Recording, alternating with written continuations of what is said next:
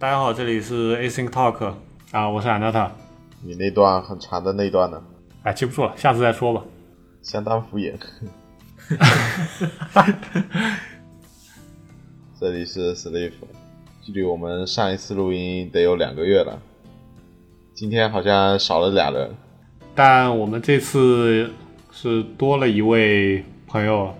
来这边，把他拉过来跟我们聊聊天，带带流量。我没有流量的呀。来，那你介绍一下自己。呃，OK，大家好，我是 Rock，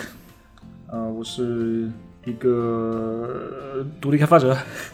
然后 Rock 主要做那个苹果平台相关的东西是吗？嗯，对，就是 iOS 啊、iPad 或者 Mac，还有 Watch 上的一些 App。好的，呃，这次我们停更花了大概两个月嘛，刚刚 Steve 讲的，呃，主要是因为我个人的原因，我工作有一些变动，所以呃搬家什么的花了多一点的时间，但后面的话情况应该会呃稳定下来，所以这个更新频率应该也会逐渐稳定，还会回到之前的一个状态。那这期我们聊点啥？这期这期我把 Rock 拉过来了，我们就聊一点关于独立开发相关的东西。啊，其实我我也自己也有一点 side project，所以我觉得我也能讲一点东西吧。那我就讲不了，我、我就是一个打工仔，没有什么副业可以用。那你们做 app 的话，一般做就都做什么 app 呀？Rock 来说说。嗯，OK 啊，我觉得我跟很多独立开发者可能经历也比较像吧，因为感觉对独立开发者来讲，可能最容易上手或者最容易切入的，一般都会是一些工具类型的 app，就非常多的类似笔记呀、呃天气呀、记账啊，然后就类似这种小工具，对吧？一般可能是独立开发者做的最多的一类应用。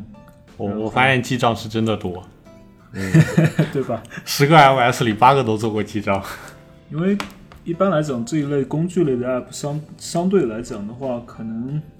会比较容易切入一点，而且取决于个人开发者的体量和他的时间吧，可能相对来讲是比较好做一些的。嗯，我我这也有个项目啦，是做那个主要是 Kindle 笔记的一个整理。这个东西呢，就是它能它能做纯线上的，因为你 Kindle 呃里边的那些摘录嘛，把它导出来，然后在平台上展示，所以其实也算是一个比较标准的展示数据的一个应用。然后它输入的那一端的话，东西就很少。嗯，所以大家做的其实都是工具类的，像这种的话就是比较弱运营的，所以对于个人开发者来说比较友好。那那我们也没有很大的运营团队，我们基本上就自己一两个人吧，对吧？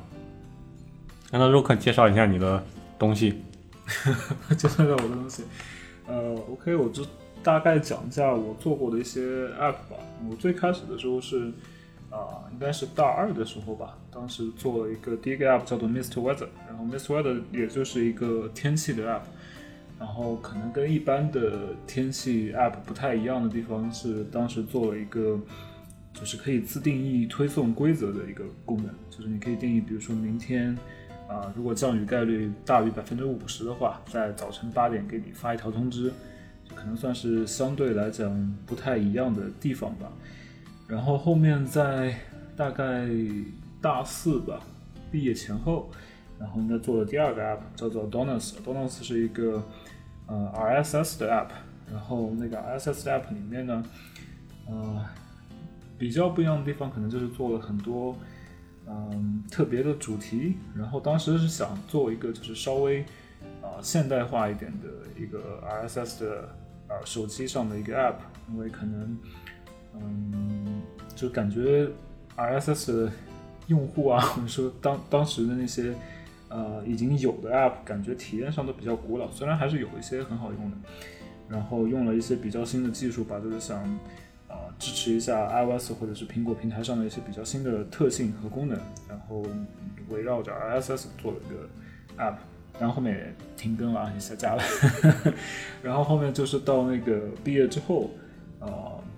大概是二零年左右吧，或者一九年左右，做了那个 Mist Weather 二，就是呃二点零的那个版本。其实嗯，功能上是有一些改进吧，但是嗯、变化也不会特别大，就是主要的核心的逻辑还是跟之前的版本是一样的。然后再到后面又做了一个呃小工具叫做 X Progress，然后 X Progress 的话，它其实最开始的时候就是很简单的一个看那个年进度的一个 App，然后后面逐渐变得就是 比较复杂了吧，变成一个进度追踪的，有更多的主题，有更多的功能。然后对，然后后面就是还在做一些目前还没有上线的吧，有一个社交的 app，还有一个呃给 iPad 用的一个工具的 app，就大概是这样。iPad 的那个工具的 app 能说吗？啊，可以说，但反正没上线嘛，大家可能不知道。哦，那个那个 app，如果说就是我我我简单看过，我也就简单用过一下，我就跟大家讲，就是你如果只是看到那个 app 里边的话，你会觉得没什么东西啊，很普通啊，很简单呀，就是呃什么多页面嘛，能看一看网页，能截一些图，能写一些东西，就很普通呀。但是你会发现它是放在 iPad 里边的，就整个会把人震惊掉。把把这个期期望值拉太高的话，一上线大家都会很失望。我我看见的时候，反正直接震惊到我了，因为我从来没想象过 iPad 里能能那么用东西。OK，等等上线的时候，大家可以看一看了。我我猜应该会有人和我一样震惊。好的，见仁见智。然然后那个 Miss Weather，我用的那个是一还是二版本？呃，我我当时有用过那个 Miss Weather，它给我最大的印象就是它的它的动效非常的，呃，我我很想说的华丽，但又不是那种非常庸俗的那种华丽。呃，反正反正视觉效果是相当好的，当时给我留下这样一个印象。感谢感谢。啊，我跟安卓用户根本就好像融不进去了。其实其实就刚刚讲的这些 app，大部分都是呃给那个苹果的平台做的吧，因为像那个 Mr. Weather 跟那个 Donuts 一开始都是做 iOS 的 app，然后到 X Progress 呢后面做了呃 Mac 的版本和那个 Apple Watch 的版本。其实后面我们也尝试做了一下 X Progress 的安卓版本，就如果你在 Google Play 上面搜的话，其实是可以搜到的，不过它是一个就是很古老的版本了。就是相比 iOS 迭代的很慢，其实也相当于是没有再继续迭代了吧？因为当时做的也不是一个完整的版本，我们只是想就是把一些简单的 feature 做到安卓的版本上面去看看效果，但很明显就是效果比较差，就是安卓上面可能感觉反响不是特别好吧，然后后面就没有继续了，或一些就是数据上感觉也不是特别理想，对。可是安卓市场很大呀，对对，我觉得怎么讲呢？就是如果考虑这个问题，有几个我觉得能想到的几个方面的答案吧。一个是就是开发成本，开发成本的话，我虽然不能说 就是苹果的很多开发的工具链也比较烂，但是怎么讲呢？就苹果它你用它的这些框架和工具，其实比较容易的能够跨平台。我是指苹果的平台，就是你比如说你写了一个 iOS 的 app，你很容易可以把它带到 iPad 上面。然后现在有那个 Mac Catalyst 或者之类的东西，你也很容易可以把它带到那个 Mac 上面。就比如说 X Progress，其实呢就是 iOS 的版本，然后 iPad 的 interface 加上 Mac 的版本加上 Apple Watch 是共用一个 code base 的，就大部分的 framework 是共用的，然后我们只是界面上做一些调整。那这样的话，对于独立开发者来讲，它其实成本是比较小的，它就可以去扩张到不同的平台上。然后还有一个不太一样的点呢，就是我个人感觉，呃，苹果的 App Store 会比较有利于呃小开发者去开始，因为一方面是就是相对来讲，苹果还是给啊、这些新 App 的开发者比较大的支持的，你会经常会看到在 App Store 里面，它会推荐一些这种新的 App 啊，然后你就可以有一些这种啊、启动的流量，然后包括它的一些基建。其实 Google Play 也有了，不过 Google Play 在大陆不能用嘛，所以像如果在 App Store 上面去接它接入它的框架，你做支付啊、订阅这种东西就会方便很多，对吧？然后还有一个就是安卓确实市场很大，但是在中国 其实不太好做的一个原因，也是发行很难，因为基本上你可能要去各个手机平台上面他们自己的商店去上架，然后不同的商店平台呢还有不一样的要求。呃现在国内的这种发行商店要求也越来越严格了，就很多商店会要求你必须要有公司实体啊，或者是你要有那个软件著作权呐、然后类似这种东西，就是 成本比较高吧。对于一个小开发者来讲，其实会难很多。嗯，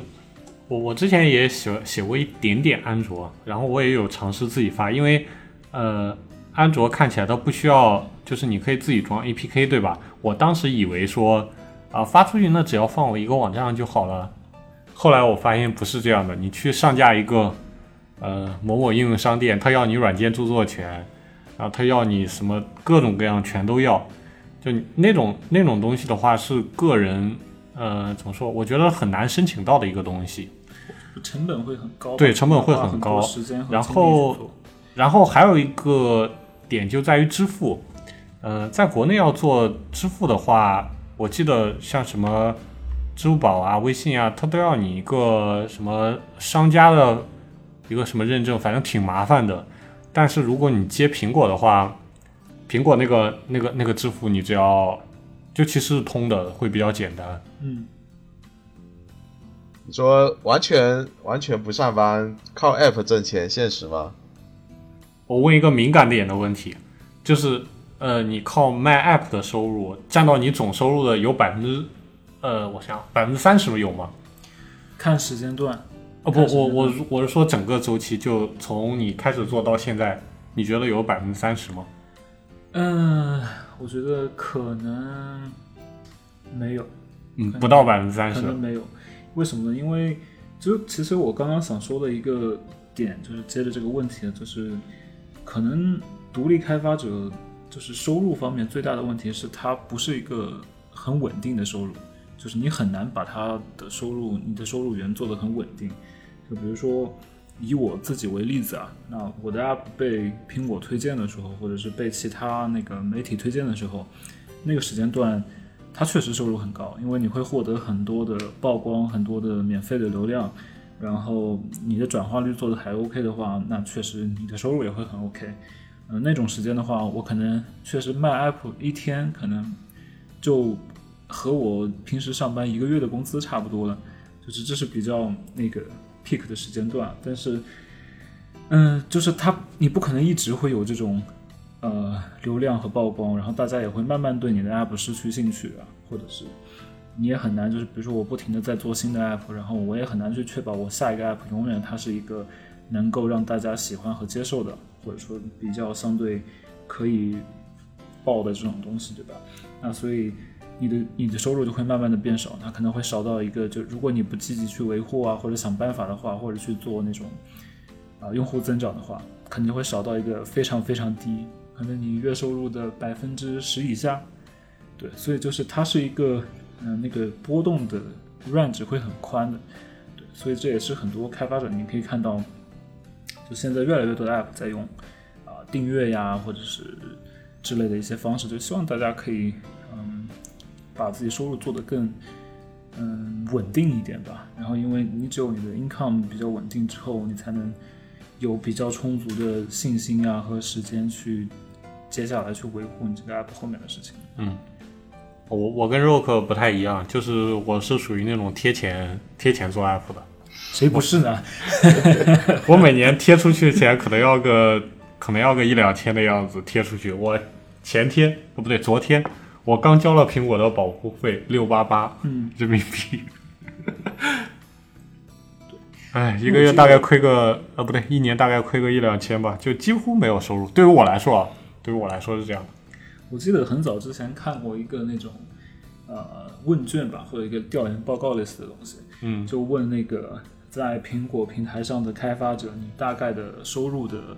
范围是怎么样的那个分配嘛？嗯其实有相当多一部分，它确实是连那个年费都收不回来的。哦，我我是非常确认，我连年会都收不回来。对，所以这这很正常，这很正常。其实我就从最开始到现在的话，我我没有很想过要要靠这个发家致富。我知道这个事情，呃，至少对我这个产品来说，它是一个非常难的，因为它要求的用户群体，啊、我觉得我那个产品它要求用户群体比较极端了。但我觉得我收获了挺多其他的东西，啊，比如说，呃，就是我会在我的 app 里边去用上一些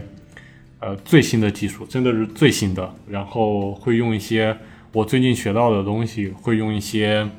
我看起来很酷的东西，会去做一些产品经理根本不可能同意的需求。我觉得这些东西对我来说，我做的时候会非常开心。嗯，这个有时候可能钱买这些东西的话会比较困难，当然也是可以的，我觉得。那 Rock 你怎么想这个事情？那你最开始做这个东西，你你是怎么想的？你想要得到什么东西吗？嗯，我觉得这个东西两块儿吧，就是你要想想看，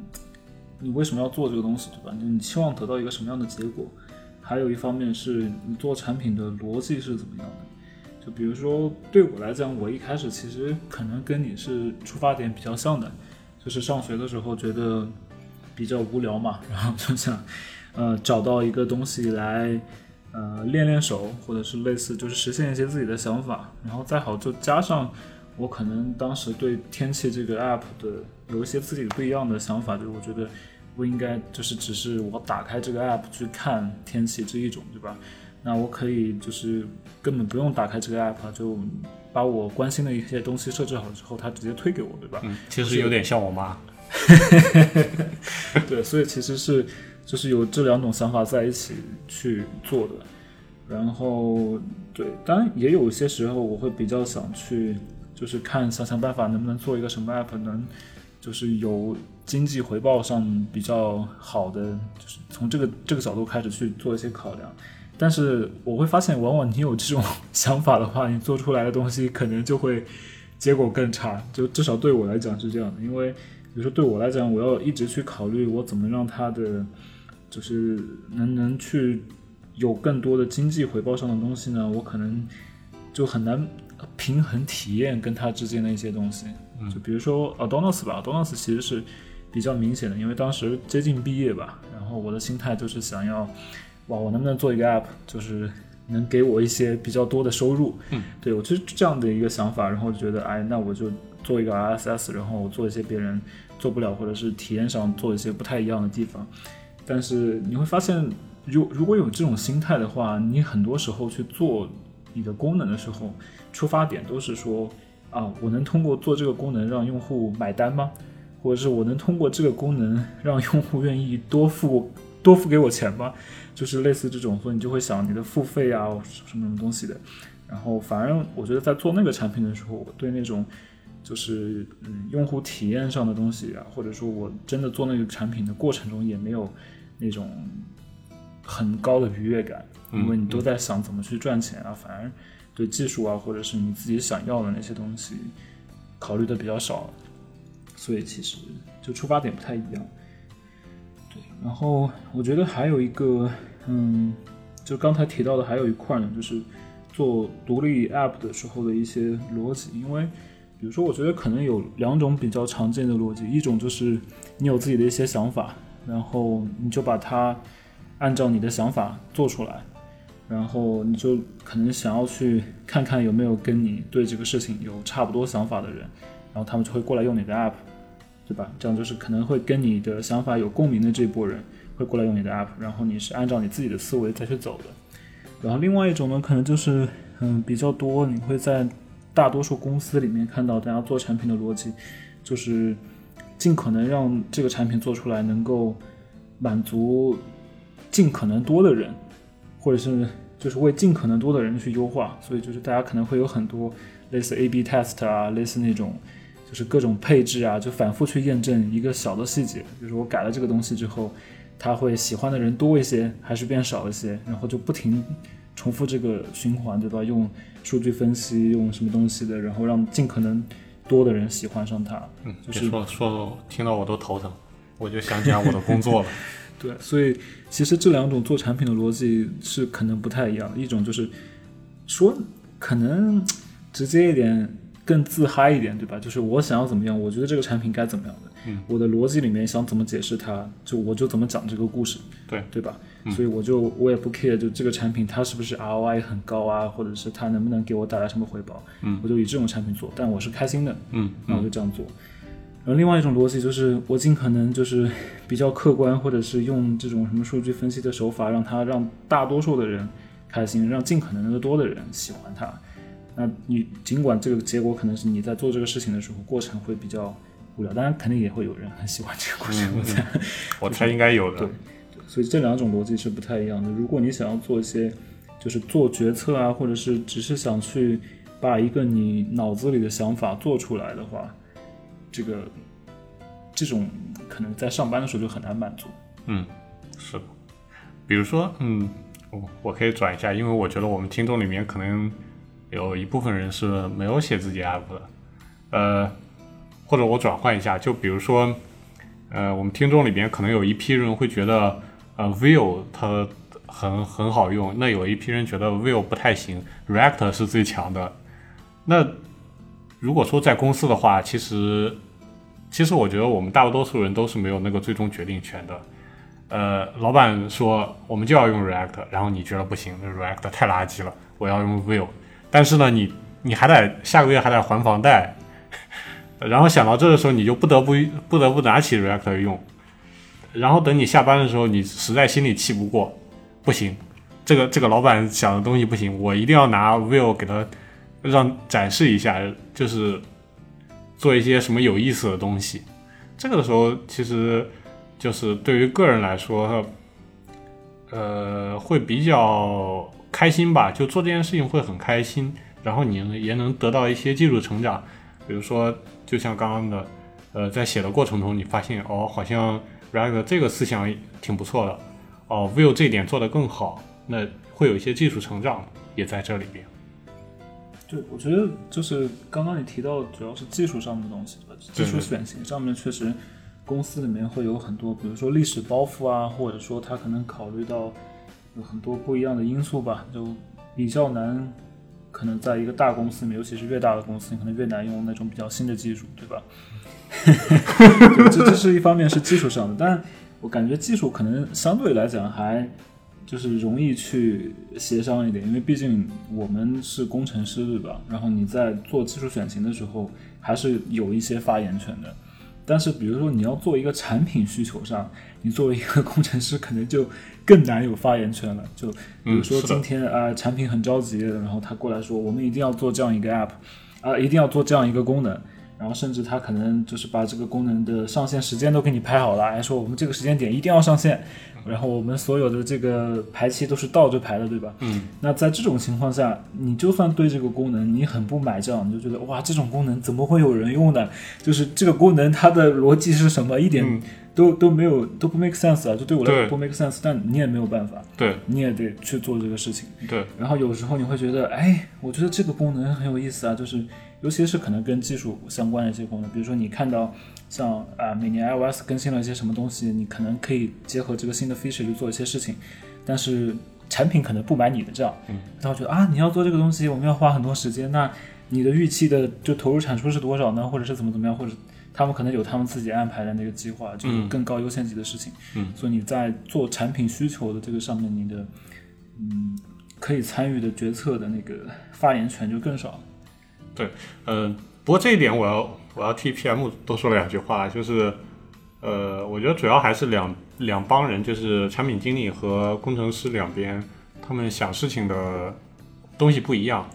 因为呃，工程师这边我接触到，就大部分人他们更在乎的是那种，呃，代码的优雅、性能的优劣，以及设计的架构是否够优秀。但产品经理他们全完全不看这些，他们看的是我，我这个月我营收能怎么怎么样，我月这个有活能这个有点绝对啊！我也遇到过有一些那个产品经理，尤其有一些技术出身的产品经理，那我觉得是因为他压力不够大。可能吧，但就是有很多产品经理，如果真的是技术出身，他其实也知道，比如说给下面的工程师一些时间去调整它的架构，他后面做需求能够更顺畅的，有这种 PM。不过对，会有的，对，嗯可能，就是有的。看比例了，我觉得可能比例不高。嗯但假如说我去转 PM 的话，我是不，如果说假如我转 PM 可可能会被打，因为我不会给这种时间，我可能只会给个一点点，因为、怎么说，在我看来，你做那样也能用，然后三个月之后我们项目还不一定能活能死呢。对，就是看优先级，看优先级对对呃呃，但自己做 app 的话，我们就可以完全抛开这些。比如说我，我个人很喜欢 webhook 这个功能啊，呃，PM 是绝对不可能会把这个功能做到做出来的，但但程序员就能做，所以我觉得自己做 app 的时候会做一些这种很好玩的东西，也蛮好的。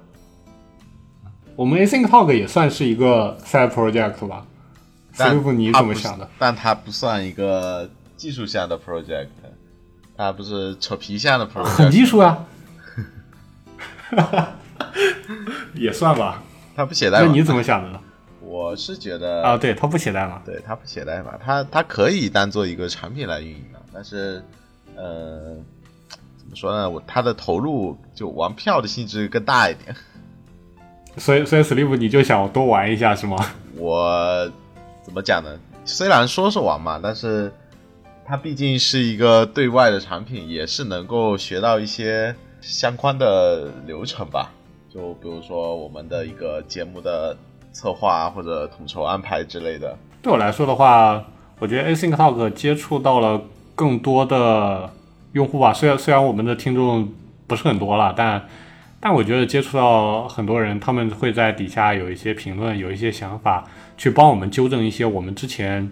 就是错误的观点嘛。我觉得这点还挺好的。然后之前我们也接到过一位呃听众给我们发一些比较长的邮件来去说我们节目中的问题。其实我看到的时候，我真的心里感觉很好，因为我们的节目终于有人听了，就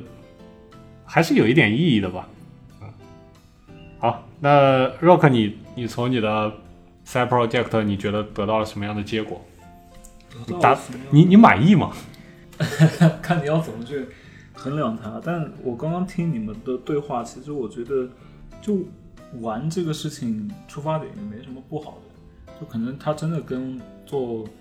啊、独立产品的感觉是一样的。一开始你可能只是对某一个事情有兴趣，那这个事情它可能是某一项技术，就比如说我想用一个新技术，或者是你脑子里的一个 idea，就是说我想这样去做一个产品。或者就可能是一种情绪，就觉得哎，那他为什么做这样样子都能有这么多人用呢？我肯定可以比他做的更好，我太有这种感觉，对吧？？就是不管怎么样，就嗯你有这种想法之后，其实你可能就会想去，哎，那我想去尝试一下，对吧？那我可能想去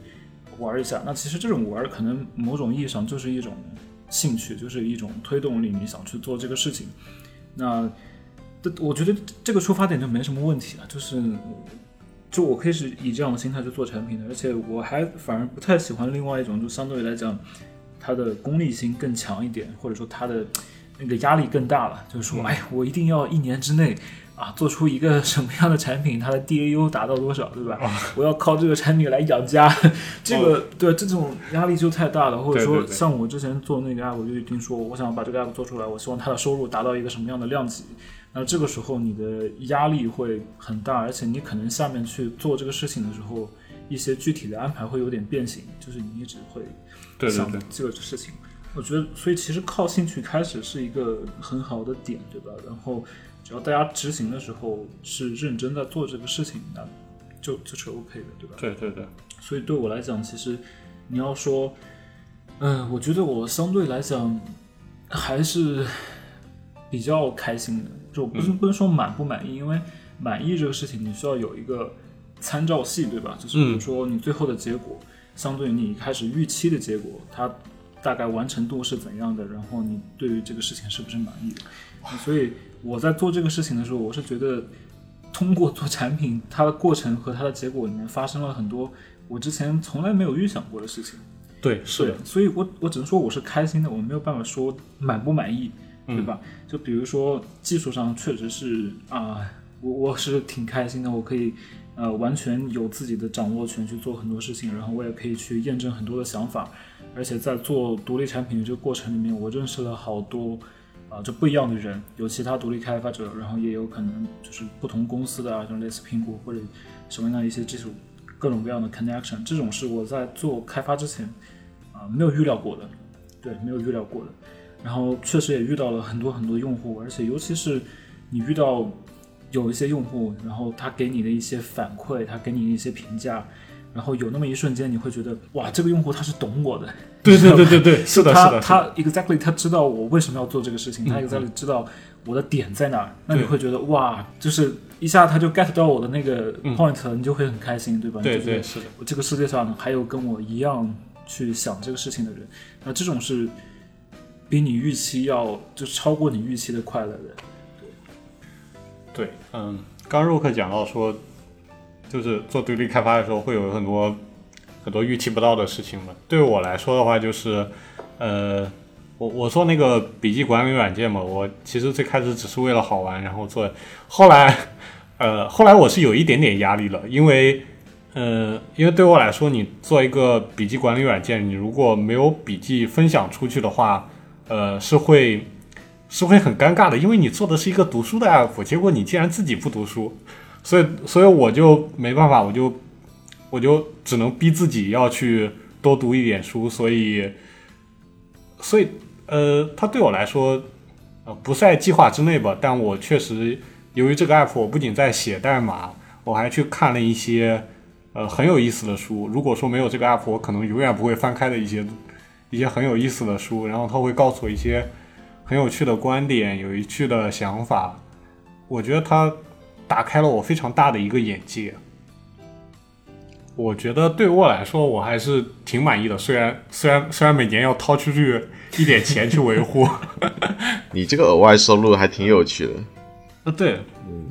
，Rock Rock 最后给自己 app 打个打个广告吧。啊，真的可以吗？这么硬对吧？啊，我觉得很好。呃，不是啊，这个我我我替 Rock 打广告吧。呃，我我用过 Rock 几个 app，一个是那个 Mr. Weather，他当时至少他那个他那个动效是真的非常的呃 shock 到我的。他那个动效做的很漂亮，然后很自然。这种动效是你在呃支付宝啊、微信啊上面是看不到的那种。他当时反正是他告诉我，哦，原来软件就是 iOS app 可以做成动效，可以做的这么好。这么这样的吗？对 对对，他 当时确实有 shock 到我。啊 我的天呐！呃，可能是我，可能也可能是因为我用的 app 比较少吧，大概是这个样子。然后呃，Rock 最近那个 X Progress 吧，我我也用了一段时间，然后我觉得，当然它没有当时那个 Mr. Weather 呃震惊到我，但我觉得它整个动效什么做的还是挺不错的。然后它最近 呃还没有发布的这个 app，啊它是一个 iPad 的 app。但你看到它的时候，你绝对不会相信它是一个 iPad 的 app。这太夸张了，老铁！对于我来说是这样的。OK，那若克你自己要打点什么广告吗？我觉得就是我做 app 的心态，相对就是到现在，从我大二开始到现在也挺挺多年的了吧，心态其实也在变化。从一开始是只是想自己相对自嗨一点的去做 app 啊，就验证一个想法，或者是呃验证一些呃技术啊，到就是有一个阶段是非常想去获得一些收益的，就不管是名气上的还是到金钱上的，再到后面我就会感觉更佛一点吧，或者说更 balance 一点，就是我会有这个想法，然后我要去嗯会相对去验证它一下，或者是，但我也很享受做产品这个过程，就是。嗯，如果你问我周末干嘛，我可能很大一部分时间就是在家里面或者找个咖啡馆写 app 的，就是它总会让我觉得很愉悦的。然后我也会尝试去平衡我自己内心对自己的要求跟去对外在事物的要求上面这个 balance 的一些变化。我觉得，就所以我的心态一直在变，所以我做产品的方式啊，包括我以后会做的产品，肯定也会在变。所以，嗯，也就不给什么具体的 app 打广告了。就是如果，嗯、你对我做的事情比较感兴趣，或者你也想，嗯，就聊一聊关于做产品上的一些点啊，可以可以在很多地方找到我吧，比如说 Twitter，嗯，对我也经常会在 Twitter 上面发一些，就是一些 demo 啊，自己做 app 的时候开发到某个东西写的挺嗨的，对吧？我就嗯截个图啊，或者录个视频发一下，就是嗯，大家可以看了。然后刚刚，呃，刚刚我突然想到一个点，就是说，嗯，我知道我们听众里面，我觉得应该有一部分人可能工作做一段时间会觉得自己的工作很无聊，无非就是对于后端来说，无非就是 C U R D 嘛。对于前端来说，要被打的。对对于前端来说，你觉得可能的工作就变成无非就是写写弹框，然后套套框架嘛。我我知道，因为因为我有一段时间也也也有这种状态嘛，我会觉得，啊、工作好无聊，就做一点什么很无聊的、很傻逼的功能。呃，其实如果这样的话，我倒觉得大家可以尝试自己做一个，嗯、很有趣的小 app。你不一定是为了是为了金钱，是为了技术成长，你可以都不为了，就是为了自己开心，随便写点东西，随便做一点什么东西，让自己开心。呃，我觉得是是挺重要的事情。你是说结尾那个 BGM 就可以用那个欢喜就好？有一首闽南老歌，哦，我没听过。就每个人出发点不一样吧，找到你自己的平衡点就会就挺好的。啊，我我我，呃，我是觉得我们，呃，如果说你觉得自己生活就是工作很无聊什么，你可以自己尝试一下。Sleep 有什么要讲的吗？没有，全程围观。这期我们其实没有没有聊什么前端技术相关的东西了，那这一期我们就先这样了。啊，拜拜。那听众朋友们，我们下期再见，拜拜。哎，拜拜。